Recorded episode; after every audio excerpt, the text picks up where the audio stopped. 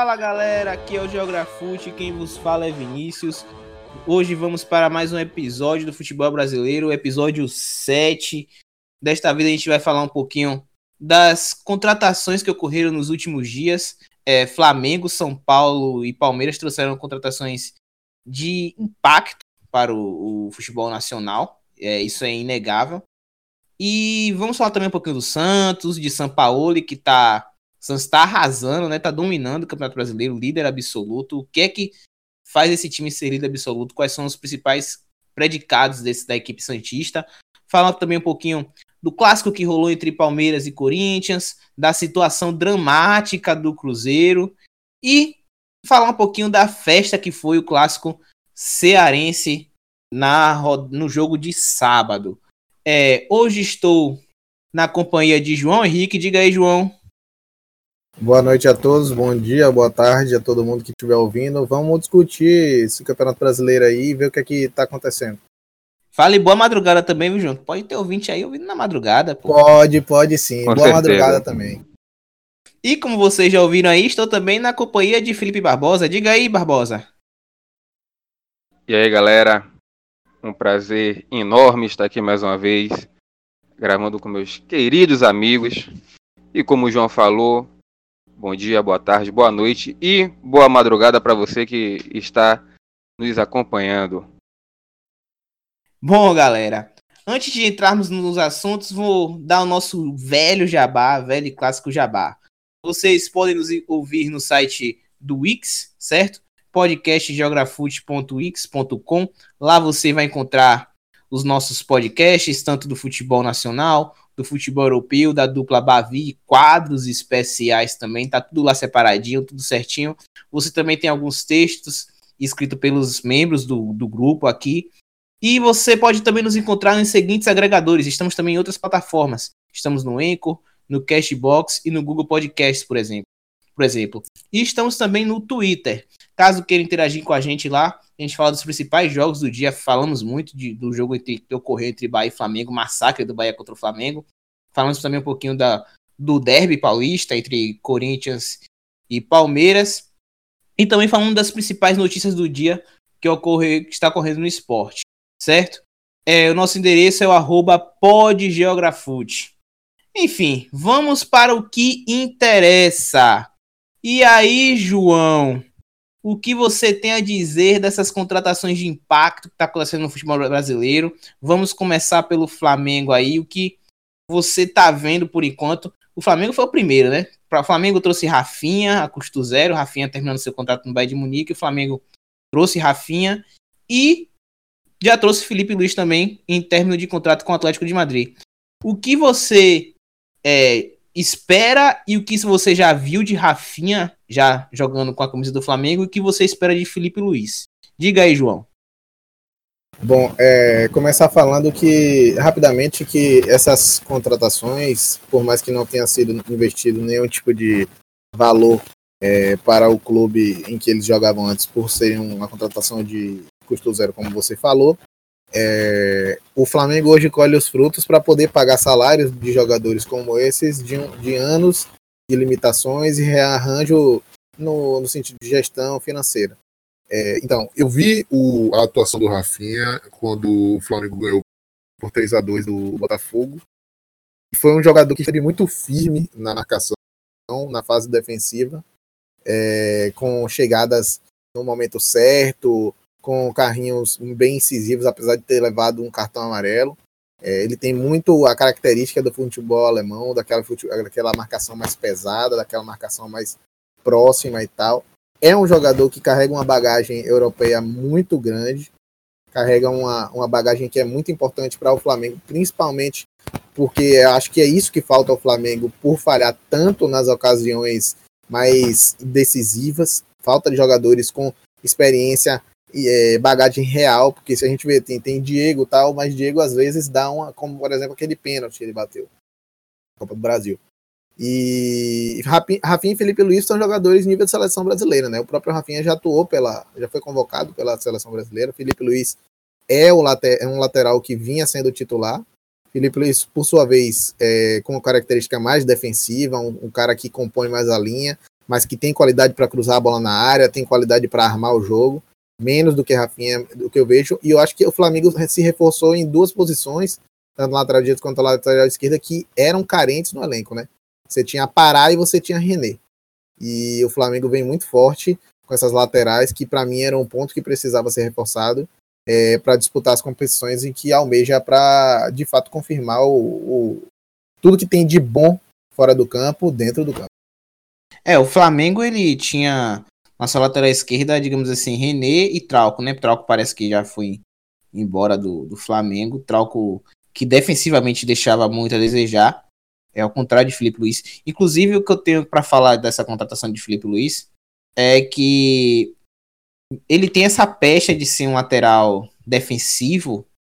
É, o pessoal tem muito dessa visão dele, mas ele tem essa a galera tem essa visão dele de ser lateral defensivo muito por conta de Marcelo, né? Por ele ser um lateral contemporâneo de Marcelo, tem-se essa ideia de que ele seja um lateral defensivo, mas não, na minha opinião, né?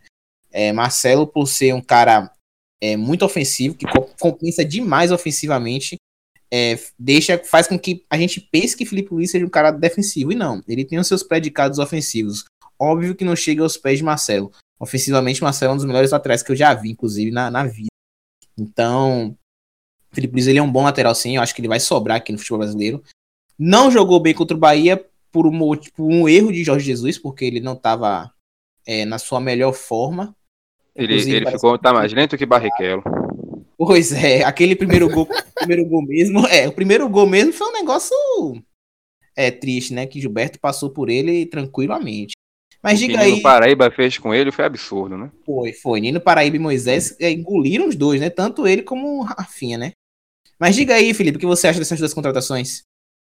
Eu acho que só enriquece o campeonato e, obviamente, bota o Flamengo num patamar muito elevado, né? E são contratações assim que de, de encher os olhos mesmo. Eu fiquei fiquei muito feliz de ver que, que Felipe Luiz voltou pro Brasil, porque eu sou fã dele. E, e, como você falou, realmente ele não é só um, um, lateral defensivo. Ele, na verdade, é um lateral equilibrado. Sim, sim. Ele, ele é aquele lateral que consegue agregar tanto defensivamente quanto ofensivamente e vai bem nos dois. Ele, ele é, dois? Eu não sei se dá, dá pra dizer, mas eu acho que ele é um lateral completo. Não vai ser Pode... aquele lateral. Dá Pode. pra dizer não vai ser aquele lateral nota 10, mas ele vai ser aquele lateral nota 7, nota 8, que, que é bom nas duas funções. Sim. E em relação a, a, a Rafinha, eu acho que Rafinha já, já contribuiu bastante, né? É, no jogo já, Diga, já, mas eu, é, é, isso, é, é chegar em Rafinha, porque assim, como eu sou fã de Felipe Luiz e deixei isso claro, eu não sou fã de Rafinha. Nunca, nunca, nunca gostei do, de Rafinha jogando. Acho ele inclusive um lateral comum.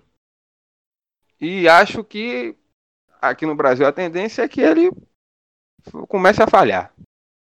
A gente já está vendo alguns jogos que ele tá ele, ele perde, chega atrasado e faz jogadas muito violentas, que ainda não foi expulso, mas tanto contra o Botafogo, contra o Bahia, mereceu ser, ser expulso. Certo? Tem levado, e... tem levado bastante cartão amarelo. Tem, porque você está percebendo que ele, ele não tá. Não sei se é mais por posicionamento, por estar tá tomando muitas bolas nas costas, ou é por velocidade mesmo, que a idade já chegou para ele, entendeu? Aí a gente tem que chegar e, e, e tem, parar mais, esperar mais um pouquinho para analisar. Mas eu, eu, a minha expectativa para Rafinha não é tão alta. Eu, por incrível que pareça. Rafinha teve a sua ajudinha da arbitragem, né? Tanto contra o Botafogo como contra o Bahia, porque a primeira falta que ele fez contra o Bahia no jogo de domingo mesmo foi uma tesourada em Moisés, criminosa. Isso. E Isso. contra o Botafogo ele fez hora extra, fez a hora extra e ainda contribuiu com assistência no gol da vitória do Flamengo. O que deixa o resultado ainda um pouco mais grave. Mas bem, de tudo dito já sobre a contribuição de Felipe Luiz e Rafinha, Vamos agora para o São Paulo. Só antes, antes, de você, antes de você ir para o São Paulo, a gente não pode esquecer aí. de uma outra contratação que o Flamengo fez bombástica, que foi Gerson. Isso. Isso, verdade. Flamengo, verdade. O Flamengo pagou 50 milhões para tirar ele da Roma. Eu particularmente não entendi no momento o porquê. O Flamengo investiu tão pesado no jogador que estava encostado, mas se provou, porque ele chegou e tomou conta do meio campo. Ele é outro nível de jogador. Sim, sim. Você, é, você é, vê, eu, Gerson... eu, eu, tenho minhas ressalvas contra Gerson. Viu? Eu, é, ele é um bom jogador, é óbvio, mas falta algo falta algo nele que eu, sinceramente, eu não, não, não vejo assim como um cara acima da média, acima da média. Ele vai contribuir bastante pro Flamengo. Inclusive, ele foi uma peça importante no jogo contra o Botafogo na semana passada. Na vitória contra o Botafogo por 3 a 2 Ele é um bom jogador, mas eu não sou muito fã dele. Só, só isso em relação. Mas não, eu, coisa... também, eu também tinha, tinha essas ressalvas, mas assim, para mim o que falta nele, para futebol europeu, é intensidade. Mas o pouco de intensidade que ele tem aqui no Brasil transforma ele muito acima da média.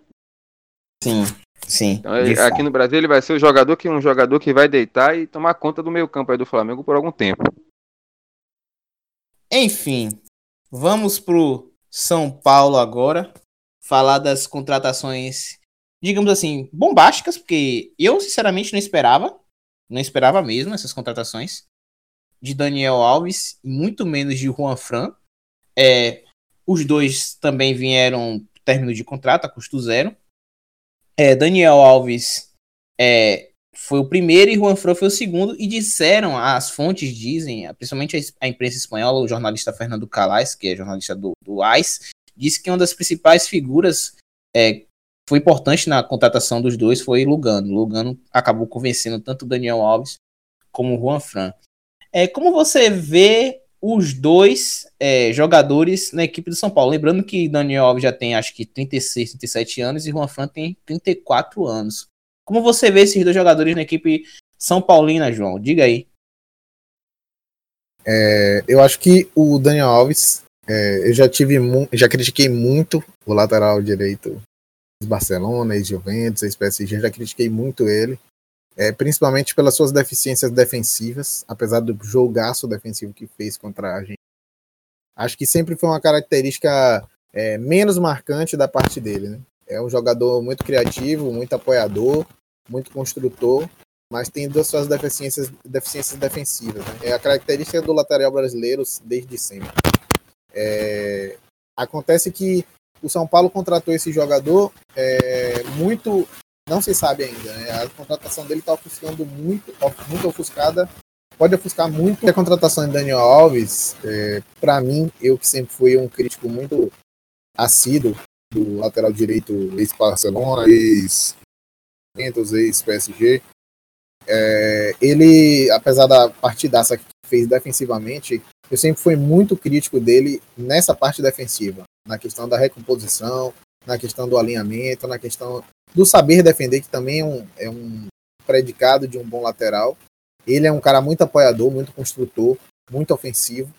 E sempre, sempre foi isso que o destacou enquanto um lateral de nível mundial. Hoje, tenho que dar o braço à torcida que Daniel Alves é um jogador vitoriosíssimo, isso não é motivo, não é nenhum segredo. É, mas hoje eu tenho que dar o braço à torcida de que ele realmente merece os elogios que tem, principalmente pela impressão deixada na Copa América ainda que o nível da Copa América não seja esse nível todo. Mas acredito que Daniel Alves, tanto quanto o Juan Fran, que a intenção de contratar os dois tenha sido de gerar um elenco, uma, uma fartura de opções na lateral direita do São Paulo, que é tão problemática, chegando a improvisar Hudson na, na lateral direita, seja é, nesse sentido, de acrescentar tanto opções quanto experiência de jogadores vitoriosos, né? Ainda que o Juan Fran seja um ultra vitorioso, ele é um cara que participou de uma era muito importante do Atlético de Madrid, um papel muito importante dentro do time. É, características diferentes entre os dois. Vejo o Daniel Alves com possibilidade de jogar num 4-3-3 como lateral normal, ou num 4-4-2 como winger pela direita, como jogou diversas vezes no PSG. E acredito que talvez seja essa a melhor contribuição que ele possa ter hoje mesmo. É, inclusive, vejo os dois podendo jogar juntos mas há que se ter algum tipo de preocupação pela idade avançada. Daniel Alves vai chegar no fim do seu contrato com 39 anos e o Juan Fran já vem com a idade avançada também. Para mim, os dois eles vão jogar juntos, isso aí eu vou cravar aqui para não me esconder. E vai ser um, 4-4-2. Daniel Alves, para mim, ele vai ser um, cada vez mais meia. Acho que ele, eu vou esquecer Daniel Alves como lateral E ele vai ser o, o meia do São Paulo, o camisa 10, o cara que vai pensar o jogo a partir, a partir do lado do campo. Então você acha que Hernanes vai pro, pro banco? Não, Hernandes ele vai jogar também, mas Hernandes. Tem lugar, tem lugar. Tem lugar. Tem Hernandes lugar. não vai jogar aberto pela direita. Ele vai jogar São... centralizado. O São Paulo ele vem jogando no 4-3-3. Ele vem jogando com Hudson como volante. Lembrando que Hudson começou como lateral direito. São Paulo tem, tinha uma carência na lateral direita horrorosa, horripilante, assustador. Porque começou com Hudson improvisado na lateral direita. Aí agora é Igor Vinícius, que é um menino fraco, ou aqui, como a gente diz no bom baianês, cabaço.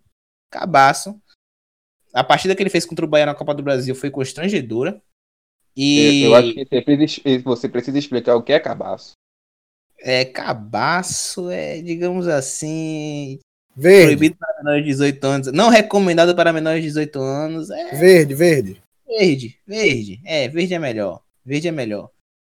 E essa, essas duas contratações vieram na hora certa. Eu acho que principalmente o Juan Fran. O Juan Fran acho que veio na hora certa para lateral direita do São Paulo. E o São Paulo joga com uma linha de três no meio campo. Joga com o Hudson como volante, Hernandes e Tietê. Será que Cuca vai se desfazer de Tietê? Eu não sei. Eu tenho cá minhas dúvidas se Cuca vai se desfazer de Tietê no time titular. Pagou caro por ele, não foi? É, vai ser um quebra-cabeça aí pra Cuca. Pra Cuca, né? Porque se fosse por mim, eu tiraria Tietchan. Mas como eu não sou treinador de futebol, sou um mero podcaster aqui, é, eu tenho que analisar a cabeça Chique, de. Acho que ele não vai tirar Tietchan. Eu ele acho que... Vai. Desculpa. Fala, pode falar, João. Eu acho que tem capacidade de jogar nesse 4-4-2, como eu e Barbosa convergimos agora na opinião. Incrivelmente, inclusive. E aí ele jogaria com na minha visão, ele pode jogar com Pablo e com Pato. Porque Pato hoje se aproxima muito mais de um segundo atacante do que um, do que um ponta. ponta. Sim, concordo. Também. É, e uma coisa que me chama atenção no São Paulo vai ser se o Juan vai conseguir se adaptar a esse estilo de marcação que Cuca gosta de fazer, né? De perseguição, né? Homem a homem. Será que o Juan vai ter pulmão, fôlego para aguentar esse tipo de marcação? Não sei. Ele Rapaz, vem. É, é, só pra te interromper logo de cara, mas é um absurdo você pensar em fazer marcação homem a homem, só marcação homem a homem hoje. É uma loucura. É uma loucura. É, pois é, pois é. O Anfran tá saindo de uma das melhores defesas do mundo. Na última década, a, a defesa do Atlético de Madrid, o sistema defensivo do Atlético de Madrid é o melhor do mundo, na minha opinião. Que é, em, e é especialista em defesa zonal, e ele tá vindo para uma equipe que é homem a homem, é perseguição. Eu não sei se o Humphrey vai ter esse fôlego para correr atrás de um Bruno Henrique da vida, um. Diga outro jogador aí, um Marinho da vida. Soteldo. Um Soteldo. Vixe, Soteldo é. Soteldo que joga na mesma posição, joga assim combate. Um Arthur. Um Arthur da vida. Pois é. O Soteldo da criança faz as bagunças ali, viu? Com, é. os adultos. Pois é, eu acho complicado. Eu acho muito complicado mesmo. Mais alguma coisa sobre São Paulo, galera? Não, só rapidamente falar que o São Paulo também está contando com a venda de alguns jogadores para fechar seu orçamento, né? Visto que o São Paulo vai arcar com 30, cerca de 35% do salário de Daniel Alves, que está girando em torno de 1 milhão e 300, 1 milhão e 400 mil reais por mês. Sendo que 65 a 70 é, tem essa variação, não se sabe ao certo. 75 a 70 é arcado por patrocinadores, por parceiros, e 30 a 35% desse salário é arcado pelo São Paulo. É. Patrocinadores, Eita. aliás, que é, vão ter a contrapartida de poder explorar um pouco a imagem de Daniel Alves é, em essas questões publicitárias. O São Paulo vai arriscou bastante. Eu acho que fez uma, uma eu acho que Daniel Alves vai contribuir, contribuir demais para São Paulo. Acho que vai ajudar bastante o São Paulo. Vamos agora para o Palmeiras. O Palmeiras ele trouxe algumas peças assim fulcrais. Eu acho que o ataque, principalmente, a posição de centroavante é uma carência do Palmeiras. O Palmeiras sofreu com Davidson e Borja e Borra por dois anos. Uma hora um outro tapava o buraco, outra hora o outro tapava o buraco e nenhum dos dois convence de qualquer. De, não, não, não consegue convencer, na verdade, né? Nenhum dos dois. E de uma vez só, em uma tacada só, o Palmeiras trouxe Luiz Adriano e Henrique Dourado. E aí, Felipe, você vê é, solução nos dois jogadores para essa falta de gol na centroavância? Pelo que, pelo que eu pesquisei, que é, obviamente, eu não, acho que eu não sei vocês, mas eu não estava acompanhando nenhum dos dois. Eu não estava assistindo nem campeonato russo, nem campeonato chinês. Mas eu dei uma pesquisada para entender a situação dos dois jogadores e eu acho que vai ser mais do mesmo. Claro que pode acontecer dos dois chegarem aqui e calarem minha boca e os dois doutrinarem no, no Campeonato Brasileiro eu, e eu ficar aqui com cara de abestalhado, né? Mas Luiz Adriano vinha em baixa, não vinha jogando no, no, no time que estava, se não me engano era o Spartak Moscou, inclusive o time facilitou a saída dele. É isso mesmo. Rescisão, houve uma, uma, rescisão ali de contrato, que ele ainda tinha um tempo de contrato, ele rescindiu para voltar para o Brasil. E o ceifador passou, assim que chegou na China, se lesionou. Ficou muito tempo lesionado, não estava tendo. Não estava jogando no, no, time principal lá na China. O time, inclusive, é, fechou sua cota de estrangeiros e mandou ele de volta. Para o Corinthians, oh, desculpe, para o Palmeiras é uma boa, uma boa solução, porque, como, como o Vini falou, Daverson e Borra não estavam entregando o esperado. Quer dizer, Borra ao, me, ao menos faz, faz, seus gols na Libertadores, né? Mas Daverson é muito, muito, muito instável. Um jogador que a qualquer momento pode aprontar uma, uma loucura e tomar um cartão vermelho. Deixar o, o time na mão. E então o, o Palmeiras precisava é, tentar alguma coisa diferente, tentar uma nova solução para, para seu ataque. E também lembrando que o, o, o jovem que veio do, do Ceará, Arthur Cabral, também não correspondeu. Então a ideia do Palmeiras é justamente essa, tentar resolver os problemas, mesmo com a forma recente de seus atacantes contratados, mostrando que não se pode esperar muita coisa dos dois. E você, e você, João, o que você tem a dizer aí dos dois centroavantes aí que vieram para o Palmeiras, o Ceifador e, e Luiz Adriano? Eu percebo características diferentes, né? Eu percebo o Luiz Adriano com um, pouco, um jogador um pouco mais de mobilidade, enquanto isso não é demérito nenhum para ele, não estou falando de forma pejorativa, mas o, o Ceifador ele é um empurrador de bola. Né? Ele é um finalizador. Ele é um cara que fica dentro da área, espera a oportunidade, seja por cima, seja por baixo. Cobrador exímio de pênalti. Eu não, não conheço nenhum é, não, não veio a meu, nenhum conhecimento de um pênalti válido que o ceifador tenha perdido. Tem um pênalti que o ceifador perdeu, mas esse pênalti foi, foi voltado pelo, pelo árbitro. E, e aí ele cobrou de novo e, e converteu. Mas é um jogador que tem suas limitações, mas se o time jogar, como o Filipão gosta, né? Se o time jogar para ele, servir ele bem, com a, qualidade que o elenco do Palmeiras tem, com Scarpa, com, por mais que venha jogando abaixo, tem capacidade de se consagrar como um grande artilheiro. Acredito que Luiz Adriano vem desvalorizado em baixa, como o Felipe falou. É, tem um valor de mercado, segundo o Transfermarkt, ele tem um valor de mercado de 5 milhões de euros, foi liberado por um milhãozinho só. E é, vão, não vamos esquecer também do Ramires, né? Que veio também do futebol chinês, mas já se atestou uma lesão com o Ramires é, na sua perna, não lembro agora em que parte específica da perna, posso procurar depois voltar com informações, mas que é uma lesão persistente. É, não se chegou a falar a palavra crônica, mas é uma lesão que é de difícil trato. Ele está fazendo um tratamento intensivo para tentar voltar. É um jogador que eu achei que já estava mais velho, mas só tem 32 anos. E que pode agregar, sim, nessa questão da mobilidade, nessa questão do área a área, essa questão do, da criação rápida, da ligação direta, passo em profundidade ao elenco do Palmeiras. E Ramires, para mim, é abaixo das outras contratações das outras equipes, né? Tanto de São Paulo como do Flamengo. Eu vi muito comentarista colocando ah, Ramires eu vou, na, na eu vou discordar. Felipe Luiz e Rafinha, de Daniel Alves e Juan Fran. Para mim, Ramires não está na mesma prateleira. Ramires já vem de duas ou três temporadas na China. Tá mesmo, vem baixa como o João mesmo já disse aí, vem com uma lesão crônica, possivelmente. Enfim, eu acho que Ramires não é essa contratação de peso que vai mudar a dinâmica do Palmeiras, não.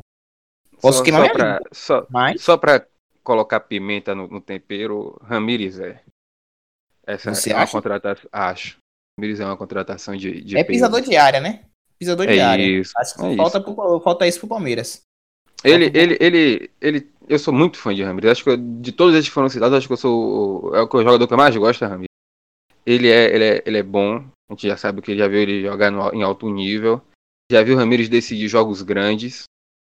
E a questão é assim, se ele conseguir se recuperar dessa lesão crônica que ele, que ele teve é, e voltar perto do que ele jogou, se, se ele, se ele atingiu 100% no Chelsea, se ele chegar a atingir 70% no Palmeiras, ele vai do- doutrinar e muito aqui no Campeonato Brasileiro.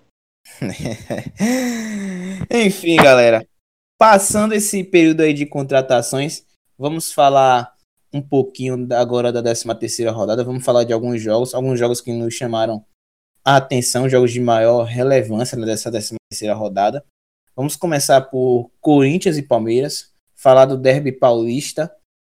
É, João, Corinthians começou dando 1 a 0, parecia que a situação estava um pouco controlada, o Palmeiras não estava conseguindo furar o bloqueio corintiano, mas o Palmeiras não só empatou, como quase virou e Cássio acabou salvando o dia. E aí, o que você me diz desse fim, desse Corinthians, desse derby paulista, no qual o Corinthians quase perde de virada? Olha, é, de antemão eu tenho que pedir desculpa é, se eu me emocionar aqui e deixar isso transpassar na minha, na minha análise, né? Porque sou corintiano, Cássio é um ídolo, amo aquele homem, não tem como. Mas vamos falar do Corinthians enquanto time que jogou aquela partida. O Palmeiras começou o jogo muito melhor. Os, os 10 primeiros minutos foram do Palmeiras. E no momento em que o Palmeiras se consolidava enquanto time melhor da partida, vem uma falta do Gustavo Gomes bobo. Ele faz a falta, leva o cartão amarelo. Júnior Sornosa na bola, a bola é cruzada na área, Manuel raspa, a bola vai no cantinho, na bochecha da, da, da rede, e é o Corinthians. Isso é tudo que o Corinthians quer hoje. E essa é uma das críticas ao de Fábio Carilho. Que também, por sinal, é a mesma crítica que se faz ao trabalho de Filipão. Mas por que, que a crítica é mais pesada sobre o Filipão? Porque o elenco do Palmeiras oferece muito mais opções, muito mais potencial, muito mais capacidade para fazer mais do que fazer um a zero e sentar no resultado. Não estou dizendo que eu aceito que o Corinthians jogue assim. Eu tenho uma convicção completamente diferente do trabalho que é desenvolvido no Corinthians hoje. Mas é, já tem 10 anos, 11 anos que o Corinthians ganha e ganha muito bem tudo. Durante alguns períodos ganha mais, menos, com esse estilo de jogo. Mas o retrato do jogo foi esse. O Palmeiras começou melhor, o Corinthians achou uma bola com a cabeçada de Manuel. O Palmeiras tentou retrucar, reaver essa, essa superioridade, mas o primeiro tempo foi de superioridade do Corinthians. No segundo tempo, a volta, é, nós tivemos um Palmeiras com uma, uma, uma, postura completamente diferente.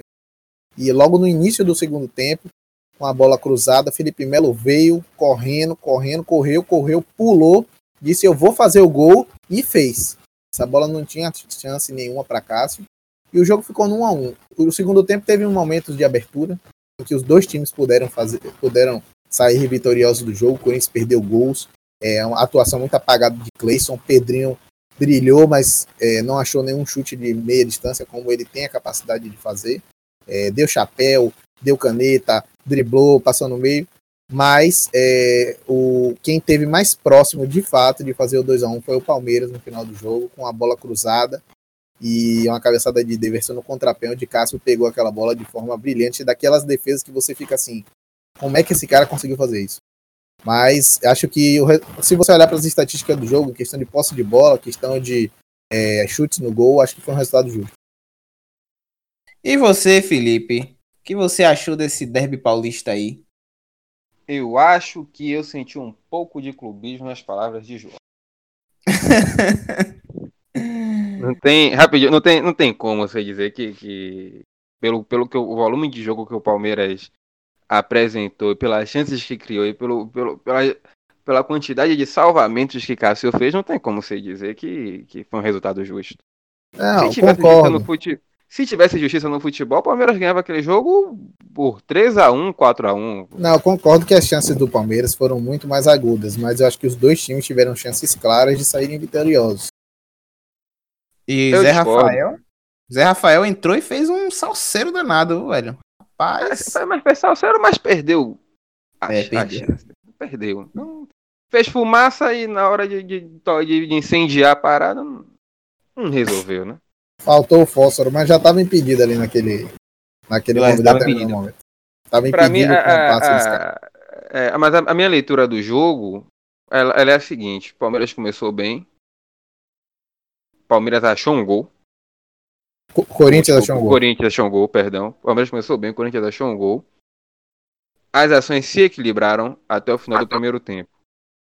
Começo do segundo tempo, Palmeiras volta com tudo e o Palmeiras toma conta do segundo tempo. Faz o gol com Felipe Melo e poderia ter virado facilmente o jogo.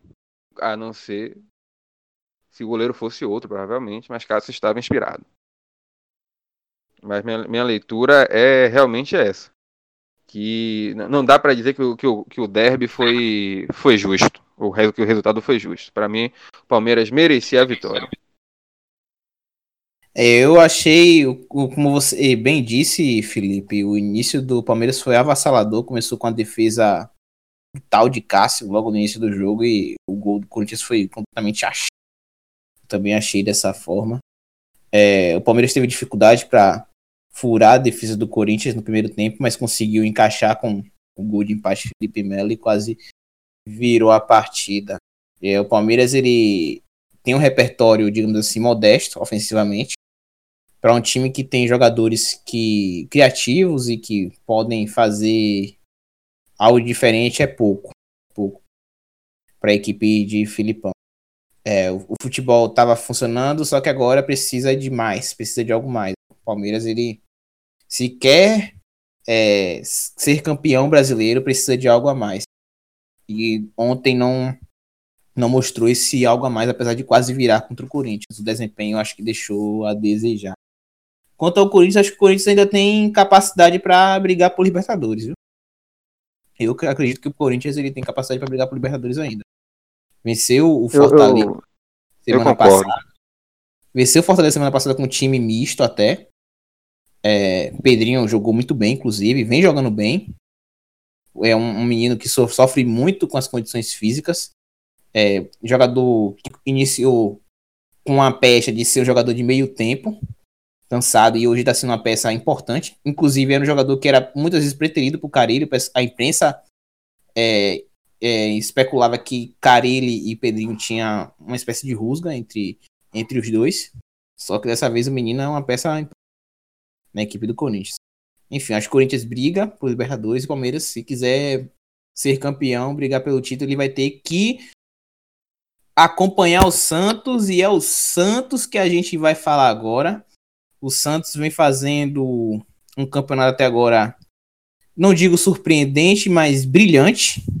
O Santos vem jogando muito bem, muito bem mesmo. Vem dominando a, a, as suas partidas.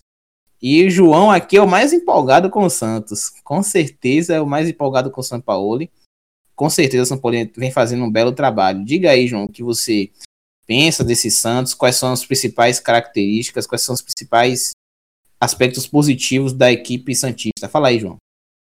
Rapaz, se eu pudesse, eu transporia, eu faria uma transferência entre o treinador. Não, cara, ele tem seu crédito, mas eu transferiria São Paulo pro Corinthians mandava Carilho pra lá, porque assim, mas isso romperia completamente. Eu ouvi uma blasfêmia aqui, hein? Ah, mas é isso. Eu acho que seria uma ruptura muito, é, uma ruptura muito abrupta em relação a tudo que vem sendo cultivado no Corinthians nesses últimos 10, 12 anos. Então, é, o time do, do São Paulo, é, eu não sou torcedor do Santos, mas gosto de e aprecio um, um bom futebol. É, como não, não vou ficar aqui é, pensando em futebol ideal, mas é fato que é mais, mais fácil você sempre destruir do que você construir, e o time do Santos se propõe a construir o jogo. É um time que joga para frente, é um time que propõe o jogo, que quer a bola, que não só quer a bola para mandar um, um lançamento longo, que quer construir a jogada, passes curtos, saber acelerar quando tem que acelerar, diminuir. Abusa também, explora de, de toques curtos, de toques longos, sabe a hora, entende? E tem uma estatística muito importante do Santos que, que mostra o quanto esse futebol é de, de, de adoração à bola, de futebol coletivo. Que no último jogo contra o Goiás, o Goiás é uma equipe que vem em franca decadência desde a parada da Copa América. Fez uma, um pré-Copa um pré América muito bom, acima do que se esperava, mas agora vem caindo, então talvez não seja um parâmetro tão importante, mas essa estatística eu achei muito interessante, que é os, todos os, é, de todos os 11 jogadores do Santos, apenas um não finalizou a gol nesse jogo contra o Goiás, que foi o Everson, o goleiro, né? Então, teve gol dos dois zagueiros, teve show de Carlos Sanches, teve show de Soteldo, e é um time que é muito solidário nessa questão e quer a bola para fazer o resultado. Fez quatro e teve fome para fazer cinco e seis. Não é fazer um, sentar no resultado, vamos ganhar de 1 a 0 porque os três pontos são o mesmo. É questão de desempenho, é levar a sério o desempenho, porque o desempenho me leva a um resultado. Eu controlo o desempenho, o resultado eu não controlo. O resultado é fruto do desempenho. Então, é, essa fome do Santos que já me deixa muito feliz de ver isso sendo reproduzido no Brasil. Pena que por um treinador estrangeiro, né? Isso poderia ter sido reproduzido por um treinador brasileiro, mas o treinador que mais se aproxima disso hoje está demonstrando um pouco de dificuldade, seja pelo elenco, seja por convicções exacerbadas. Mas eu gostaria que isso tivesse sido feito por um brasileiro.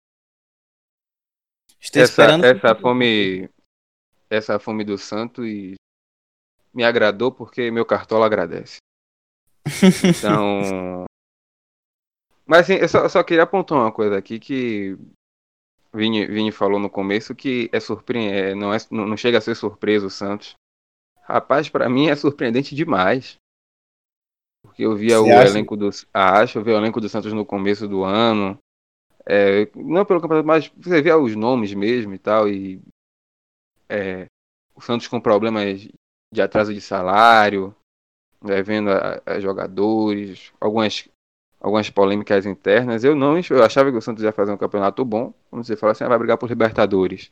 Você considerando que até o oitavo colocado tem boas chances de ir para Libertadores, achava que o Santos ia brigar ali. Agora, o Santos brigar por título, para mim, é a surpresa do ano. Não, não, de fato, realmente. Você tocou no ponto certo, realmente é surpreendente por conta do início do ano. Foi assustador, né? Tanto que trouxeram São Paulo e disseram, pô, trouxe São Paulo e as peças fazer. E o Santos se reforçou bem, né? Trouxe Carlos Sanches, trouxe Sol... Soteldo, acho que já tava do ano passado foi esse ano, agora não, não tô me. Mas trouxe Mas Carlos trouxe, Sanches. trouxe Cueva também, que não tá jogando ainda. É, Cueva tá para sair do Santos, viu? Cueva ele Isso. tá com uma tá relação tá conturbada com o Santos. E o Botafogo é o principal interessado, inclusive. É, trouxe Marinho. Marinho é reserva de luxo no Santos. Reserva de luxo. É, o Santos ele trouxe. Soube, soube bem no mercado. Foi no mercado e foi bem. Fez contratações cirúrgicas. O que eu tenho para falar do Santos, do Santos são dos dois gringos. Tanto do Carlos Sanches como do Soteudo. Carlos Sanches Felipe. É o, o meu pisador de área favorito. É o meu pisador de área favorito, é Carlos Sanches. Ele, ele, tem uma capacidade de infiltração muito boa, velho. Sabe se posicionar muito bem aqui, viu? Ele tá ele, fazendo. Ele, ele, é, quando, assim, não sei se, se eu tô enganado, mas quando, pra mim, quando você fala pisador de área, pra mim você tá falando de um médio área a área. É Sim, por aí? Não. É, por aí. Por aí. Porque muita, ele ataca muitas vezes a área. O gol que ele é fez isso. contra o Havaí, inclusive, semana passada, mas, de cabeça. Mas, mas é que eu acho que ele não, não, não é só esse, esse área a área. Ele é realmente não, um armador ele não é esse pisador de área, ele tem capacidade técnica para criar jogadas, de fato. Um dos gols contra o Goiás mesmo, ele participou de lá de trás, dando passe pro lateral na linha de fundo para cruzar. Ele não é tá só esse assistência a rodo aí, né? Inclusive, ele é, ele é o, o, o tipo de jogador que eu gosto, que não se limita a ser pisador de área. Ele é um cara que cria também. Esse jogador é muito mais completo do que um pisador de área ele me, me agrada mais do que um, um Paulinho da vida, um Ramires da vida. Me agrada muito mais. Mas muito mais mesmo, Carlos Santos. E Soteudo. Eu, Soteudo é eu não trocaria, não, mas Soteudo, Soteudo eu, eu gosto bastante dele. Eu, eu, eu fico impressionado. Ele, ele é. Ele, ele, ele, ele é rápido. Tem um, um drible muito bom em pequeno espaço, mas assim, em compensação, ele tem uma, uma capacidade de passe também que é surpreendente. Que, ultimamente, no Brasil e na América do Sul, você vê surgir muito driblador rápido, mas que quando chega na hora de decidir, de dar o passe, de finalizar, os caras são ruins. Ele não, Sim. ele tá mostrando um aproveitamento muito bom. Tá fazendo gols, criando chances, dando assistência. É, não acho um que vai ficar muito tempo aí no Santos também, não. Um belo achado do Santos. Enfim, galera, para terminar, vamos falar de dois clássicos. O clássico mineiro e o clássico cearense. Vamos começar pelo clássico mineiro, falar um pouquinho de Galo e Cruzeiro. Galo venceu por 1 a 0 com gol de, Vini, Vini, de Vinícius. Chega, engasguei aqui agora. Do Vina. é, do Vina, como falava, como chamava a torcida do Bahia aqui em Salvador. Na verdade, foi, foi 2 a 0 Foi 2 a 0 né? Isso, perdão. Foi 2 a 0 pro Atlético Mineiro. O Cruzeiro ele passa por uma crise tremenda. Então, é, o extracampo já está começando a, a, influenciar no, dentro de campo.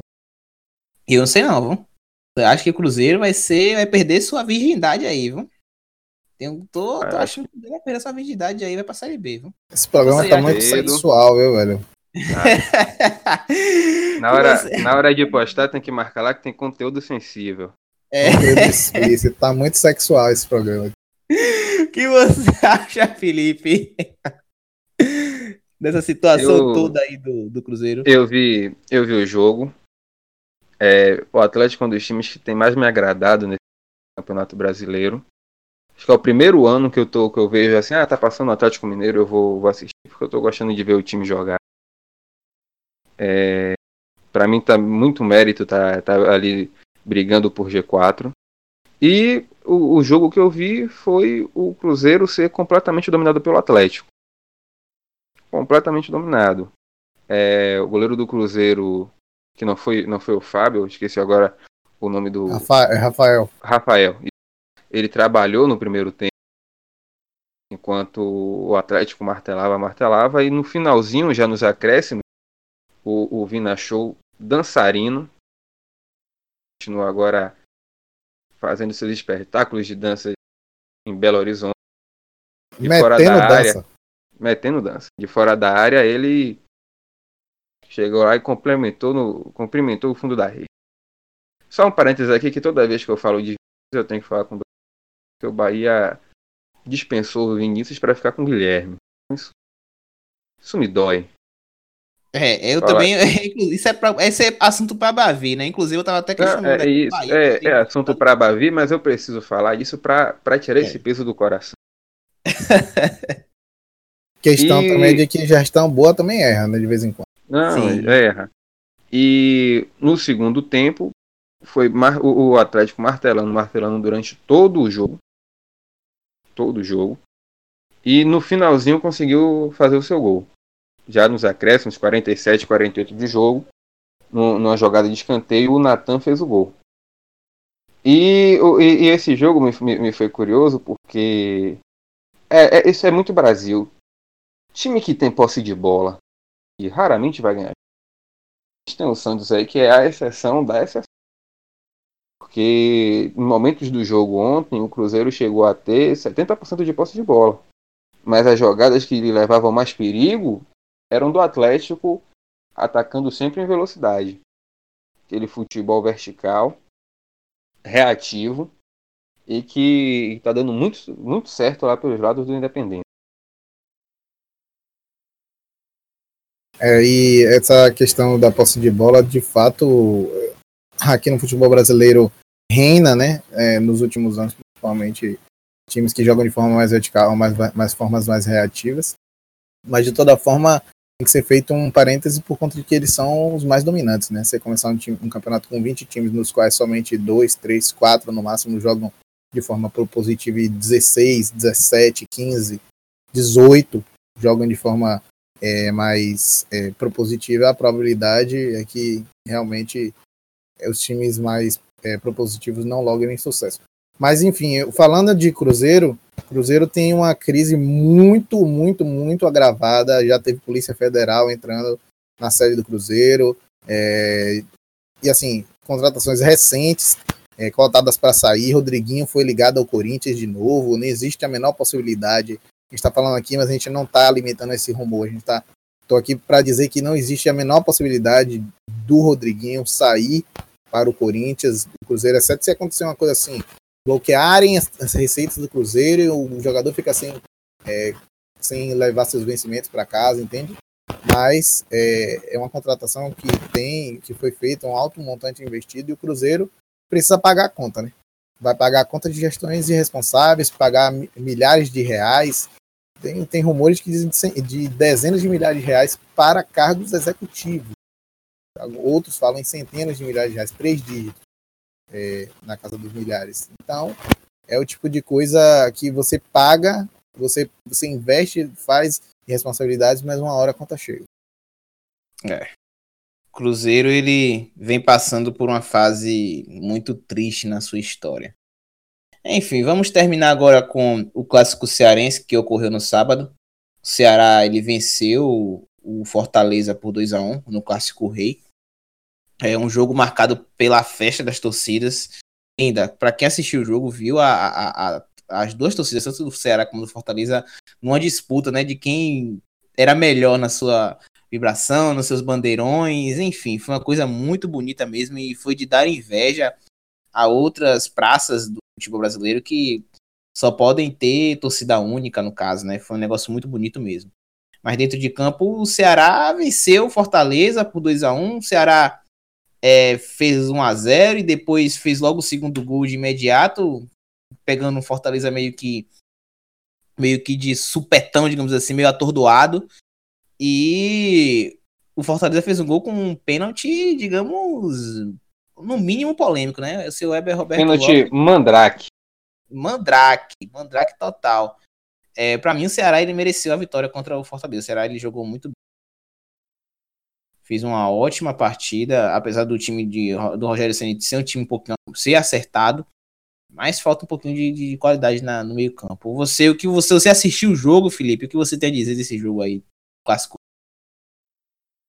Eu, eu gostei bastante do começo do jogo. Que o, o Ceará, até os 20 minutos de jogo, foi uma, um trator. De fato, foi mesmo.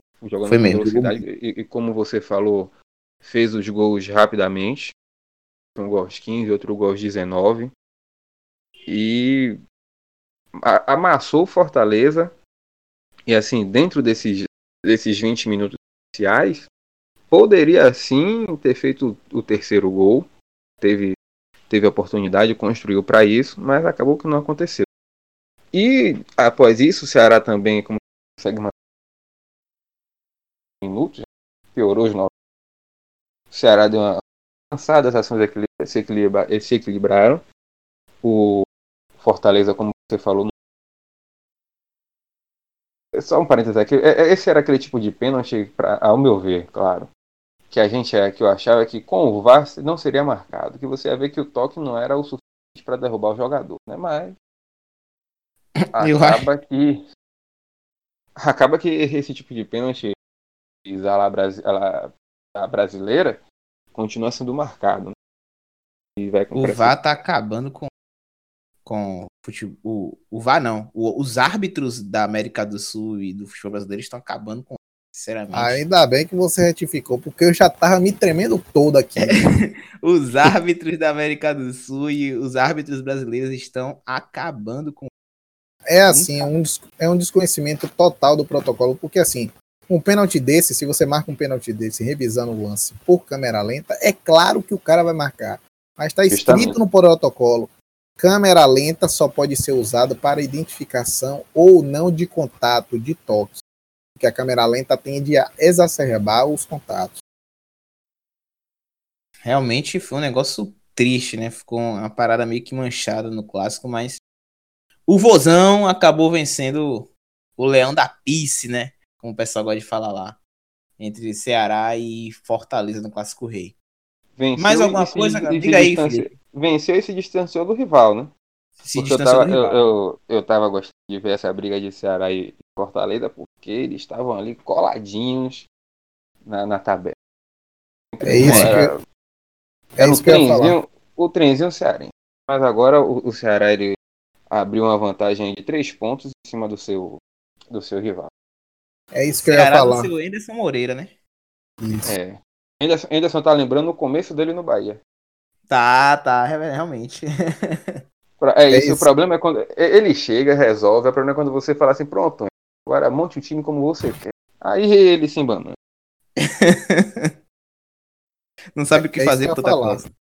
O, o Ceará e o Fortaleza, eles estão em tese disputando a mesma faixa da tabela, né? que é uma, uma, faixa, aquela faixa, aquela terra de ninguém, né? Quer se manter e talvez não vá para a Sul-Americana. Acho que o Ceará, até pela permanência no ano passado, uma receita maior, fluxo maior, tem a condição de pegar a última, penúltima vaga da Sul-Americana.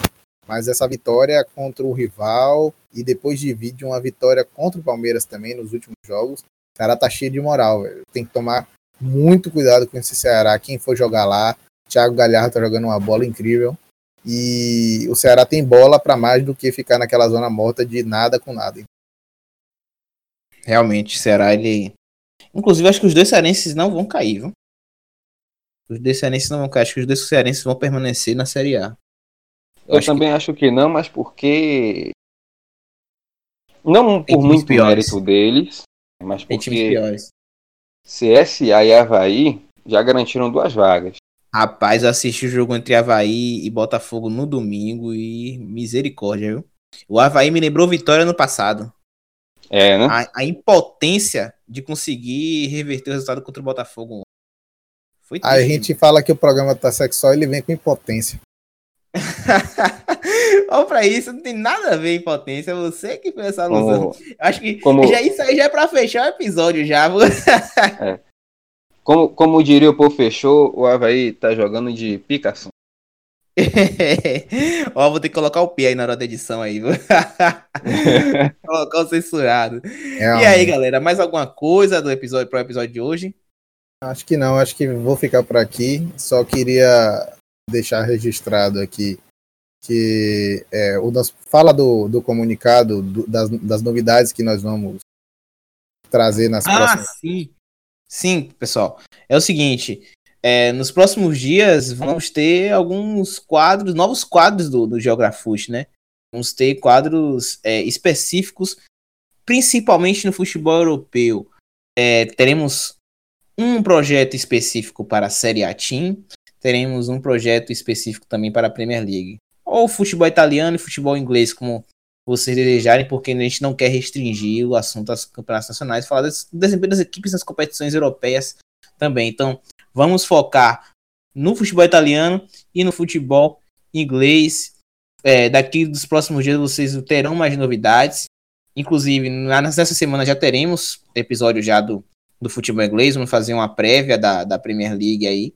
Quais são os candidatos ao título, quem briga para não cair, qual é a projeção das equipes. Vamos falar um pouco claro, do Big Six, que é o, o importante da, da Premier League. E na Série A também vamos ter a mesma coisa, certo? Então, se prepare aí que vamos ter conteúdo exclusivo, tanto para o futebol inglês, tanto para o futebol italiano. Valeu, galera. É, me, é me arrepiei com essas notícias. pois é, se prepare, viu, seu Felipe Barbosa? Bom, galera, é isso. O episódio ele até tá grande demais aqui. Alguma coisa, Felipe? Quer falar? Não. É, o episódio já tá aqui, já, já passou do que a gente estipulou, inclusive. Mas é isso, galera. O episódio do BR foi isso. Valeu, galera. Fui. Valeu, valeu, valeu. Meus amores, aquele abraço.